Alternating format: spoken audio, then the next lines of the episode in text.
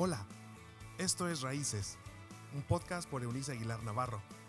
Es un espacio donde se hablan relaciones interpersonales, salud emocional, consejos de paternidad y vida espiritual. Bienvenido. Ah, me da mucho gusto poder coincidir con ustedes en esta nueva semana, lo que ya es como la segunda semana, impresionantemente la segunda semana de octubre. ¿Por qué? Porque, bueno, pues el mes comenzó la semana pasada, a la mitad de la semana, y entonces se nos hace que ya esta es la segunda. Hoy día es lunes 5. Y son bienvenidos a este espacio. Si usted nos está escuchando por primera ocasión, les recuerdo que Raíces es un movimiento en el que tratamos una suma de principios y valores sostenidos sobre eh, el texto bíblico. Más allá de su religión, este no es un espacio de proselitismo religioso, pero hemos decidido tomar de la fuente del texto bíblico eh, la base de nuestro carácter y con ello ayudar a nuestras familias, a nuestros amigos, a la sociedad, a la generación que nos toca, ah, en la que nos toca vivir para ah, construir personas eh, emocionalmente equilibradas, al menos desde nuestra trinchera. Esta semana vamos a estar conversando acerca de algunas áreas de nuestro corazón en las que nos toca liderarnos a nosotros mismos. Así que no son más que algunas, ¿eh? pero creo que son cuestiones que nos van a sumar de todas maneras y en todo caso nos va a servir. Hoy día comenzaremos con eh, esta emoción tan común al ser humano, tan retadora y difícil de liderar, que es el enojo. Y para ello estoy eh, tomando una porción del texto bíblico, hablando de Santiago Apóstol en su carta la primera parte o el primer capítulo de esta misiva que escribió Santiago Apóstol en sus ah, versos eh, número 19 ah, y 20. Dice así, mis amados hermanos, quiero que entiendan lo siguiente.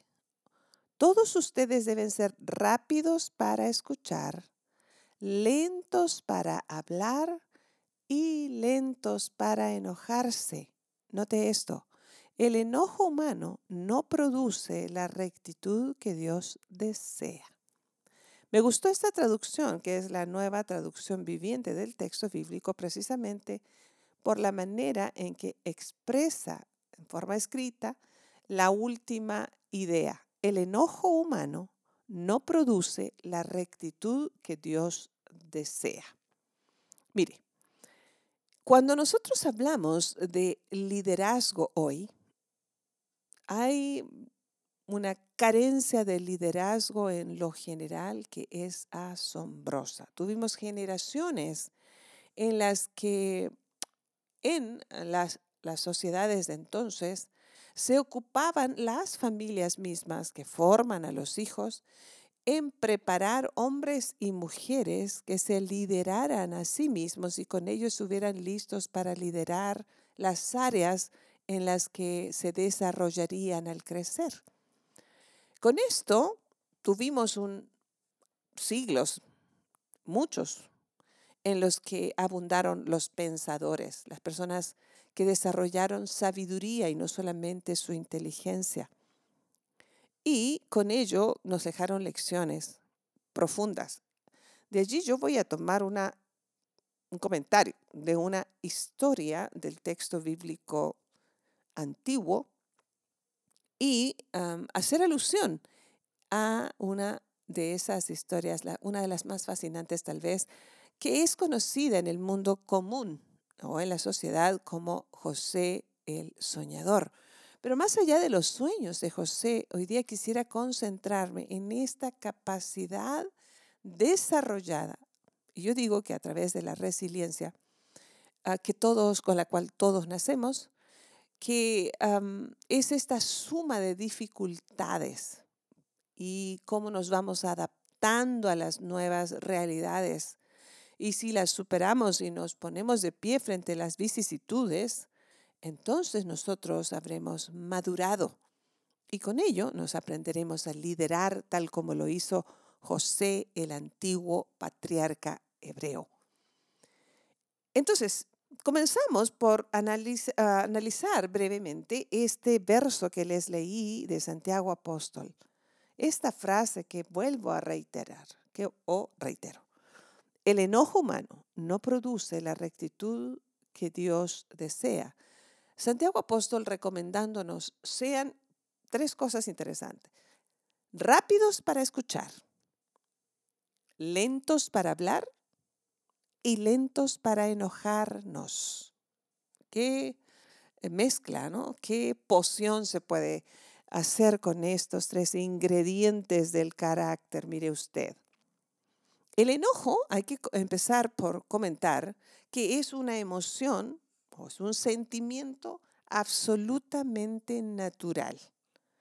No es que usted sea una persona no espiritual porque se enoje, o sea, más espiritual que los demás, eh, solo porque aparenta no, e, o no evidencia ese enojo. O usted sea menos espiritual porque no pone control a su enojo o lo expresa. No, no.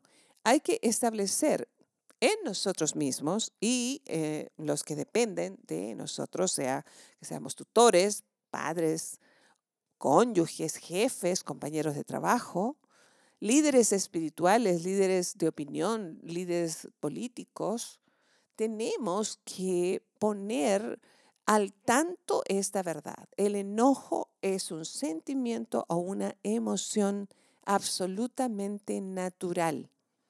¿Cuándo ocurre un problema de falta de liderazgo sobre el enojo? Cuando el enojo nos controla y no nosotros a la emoción. Así las cosas. Queda demostrado en el texto bíblico que Dios desea que lo mantengamos bajo dominio, permanentemente bajo dominio, a causa de que si ah, lo dejamos ser o siempre estamos expresando de manera abrupta y con violencia nuestro enojo, causa ah, mucha destrucción, es nocivo para la salud mental del que se enoja sin control, así como de todos quienes le rodean.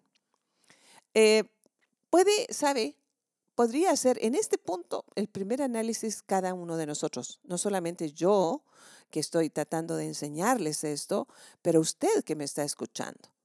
¿Qué tanto usted lidera esta parte de su corazón, de su mundo interior? ¿Es un buen líder de usted mismo?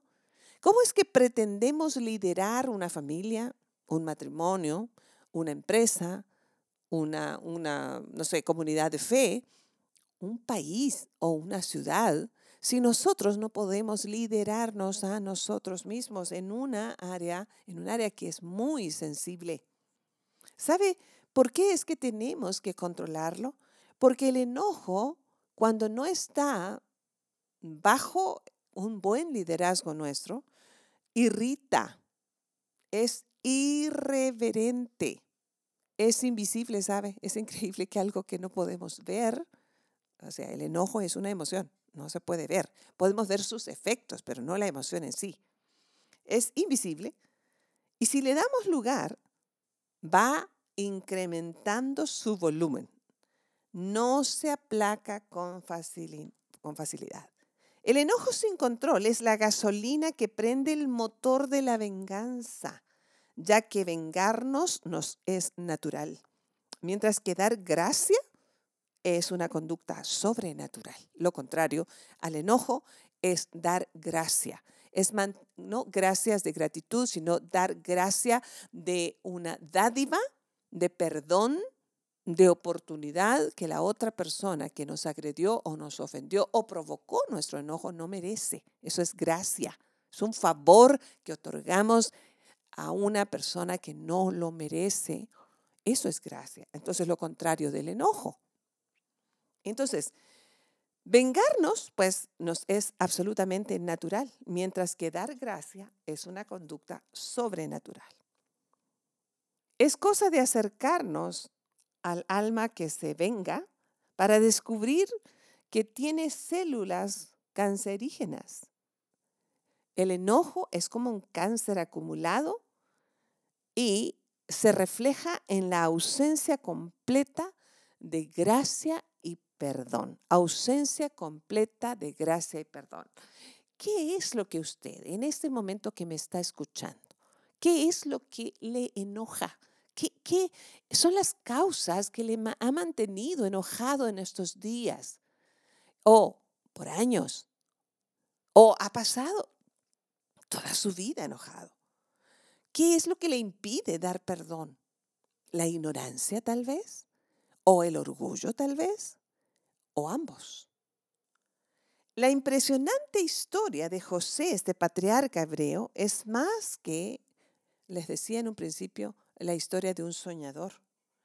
Es la historia de un hombre seguro de quién era en Dios, mucho más allá de toda duda o circunstancia dolorosa y aún trágica.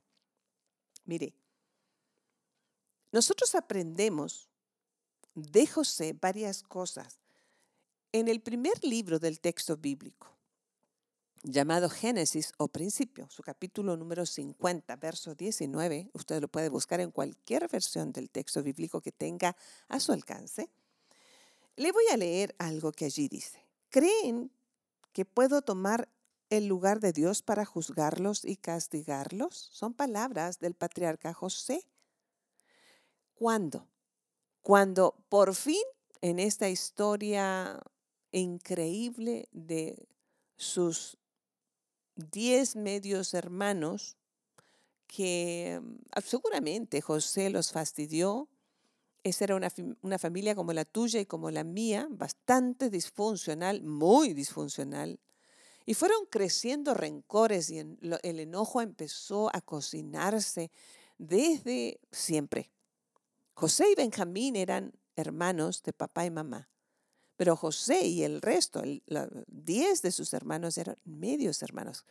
Ah, tenían el mismo papá, pero no compartían la misma mamá. Eso hizo que seguramente a la muerte de la mamá de José, el ambiente de la casa fuera absolutamente nocivo. José se convirtió en el preferido de su papá. Eso echó gasolina a la mala, ya, la mala relación. Fue creando enojos, por un lado, en el corazón de estos medios hermanos, y, fue haciendo de este jovencito, típico adolescente, alguien inconsciente de sus comentarios que estaban hiriendo a sus medios hermanos. Ellos arman un plan macabro de matarlo en primer lugar. Sale por allí uno de los hermanos mayores y dice, no, no, no lo matemos, porque eso sería muy doloroso para nuestro padre. ¿Por qué mejor no lo vendemos? Y al final fue igual el dolor porque llegaron diciéndole que un, que un animal se lo había comido. Así, el padre de José sufrió la pérdida de un hijo que no volvió a ver nunca hasta pasados por lo menos 20 años. Eso es mucho tiempo. Eso es un nunca para alguien que vive cada día esperando que regrese el ser amado. Todo lo que José pasó, desde estar en un pozo a ser vendido como esclavo, llegar y estar como administrador, un esclavo administrador en la casa de un eh, personaje de la política de Egipto, de allí ser acusado injustamente, pasando por la cárcel, el olvido de las personas a las que favoreció, ¿le suena conocido? Imagine ¿Cuánto enojo pudo haberse cocinado en esos 20 años? Pero cuando finalmente Dios lo saca de esas circunstancias y le da un lugar de honor, el segundo personaje más importante en autoridad, solo después del faraón, fue José, este patriarca hebreo. Con el tiempo se produce una hambruna en esa parte del mundo y los únicos que tenían grano acumulado eran los egipcios, a sugerencia de José, el liderazgo de José. El padre de José manda a estos diez hermanos o medios hermanos en busca de grano y ellos se encuentran con un personaje que desconocieron, nunca imaginaron, y tiene toda una historia. Debe leerlo usted en el libro de Génesis, en el texto bíblico es muy interesante. Pero en este capítulo número 50, resulta que José se da a conocer a sus hermanos y le dice, ¿saben quién soy yo? No solamente soy una de los personajes más importantes de este imperio, sino que soy José, el que ustedes vendieron. Imagine eso. José tenía 20 años de, de tiempo para haber acumulado enojo y haberse vengado y destruido. Pero él dijo esas palabras que yo les leí hace un rato. ¿Creen que puedo tomar el lugar de Dios para juzgarlos y castigarlos? Ustedes pensaron hacerme daño, pero yo no les voy a dar, no, no, les voy a otorgar ese, ese, esa oportunidad de que ustedes me vean haber perdido los estribos. Yo me lidero, no solamente lidero una nación o un imperio, pero me lidero en primer lugar a mí mismo. Así que yo los perdono, porque ahí donde ustedes hicieron un plan para destruirme, Dios lo utilizó para el bien mío y para el bien de nuestra nación. Imagine eso. Entonces, él se rehusó a la venganza, se negó rotundamente al enojo, porque perdonar a alguien es admitir nuestras limitaciones y poner en práctica nuestra reverencia a la grandeza divina. Es sorprendente lo que se logra al desprendernos del enojo. ¿Usted quiere ser líder? Sea líder de su enojo en primer lugar. Pues usted puede ser muy brillante, muy rico, muy guapo, muy hermosa. Usted puede ser muy reconocido, puede lo que quiera hacer. Pero si usted es víctima de su enojo, usted no lidera nada. Debemos comenzar por liderarnos a nosotros mismos. Ojalá nosotros aprendamos a ser rápidos para escuchar, lentos para hablar y muy lentos para enojarnos, porque el enojo humano no produce la vida recta que Dios espera, no por Dios, sino por nosotros. Dios sabe que nos conviene a nosotros liderar esta parte de nuestras emociones. ¿Qué tal? Así que si vamos a desarrollar carácter, he aquí una de las tantas áreas que nos harán y nos evidenciarán qué tan maduros y crecidos estamos. Por último le digo, entonces no es la edad lo que determina nuestra madurez, tal vez biológica, pero no emocional no es, no es su código postal, no son los títulos académicos, no es la ropa o la marca de ropa que usted porta, no es la marca del carro que usted conduce. Usted a lo mejor puede conducir un automóvil, pero qué tremendo que usted pueda tener la facilidad y la capacidad de conducir una máquina, excepto no puede conducir a buen destino su propio corazón. Dios y Padre, en esta hora reconocemos que esta es una de las áreas más sensibles del liderazgo personal. Reconozco, junto con mis amigos, que muchas más veces de la que puedo recordar y reconocer, he perdido el control sobre el enojo. Hoy te pido perdón por las veces que hemos herido a un cónyuge, a los hijos los hemos destruido, a los padres, los padres a los hijos, los hijos a los padres, a los ancianos, a los trabajadores, a nuestras autoridades, solo porque no sabemos liderarnos. Ayúdanos a ser ese José, que siempre te dé el crédito, te demos el crédito a ti y no a los demás. Ayúdanos a liderar nuestra alma de tal manera que seamos grandes e importantes personas capaces de dominar el enojo. Muchas gracias por esta oportunidad de conocer que aún podemos crecer más allá del tiempo y más allá de las circunstancias. Recibimos esta lección junto con tu paz en el nombre del Padre, en el nombre del Hijo y en el nombre del Espíritu Santo. Amén. Nos escuchamos mañana. Dios mediante. Chao, chao. Gracias por habernos acompañado en este episodio de Raíces. Te invitamos a que te suscribas en la plataforma de tu preferencia y también que puedas compartir con aquellos que están en tu mundo de este contenido. Puedes seguir conectado a través de la página web www.euniceaguilar.com. También en Facebook, búscanos como Raíces Familias Estables y en Instagram como arroba. Nos escuchamos en la próxima.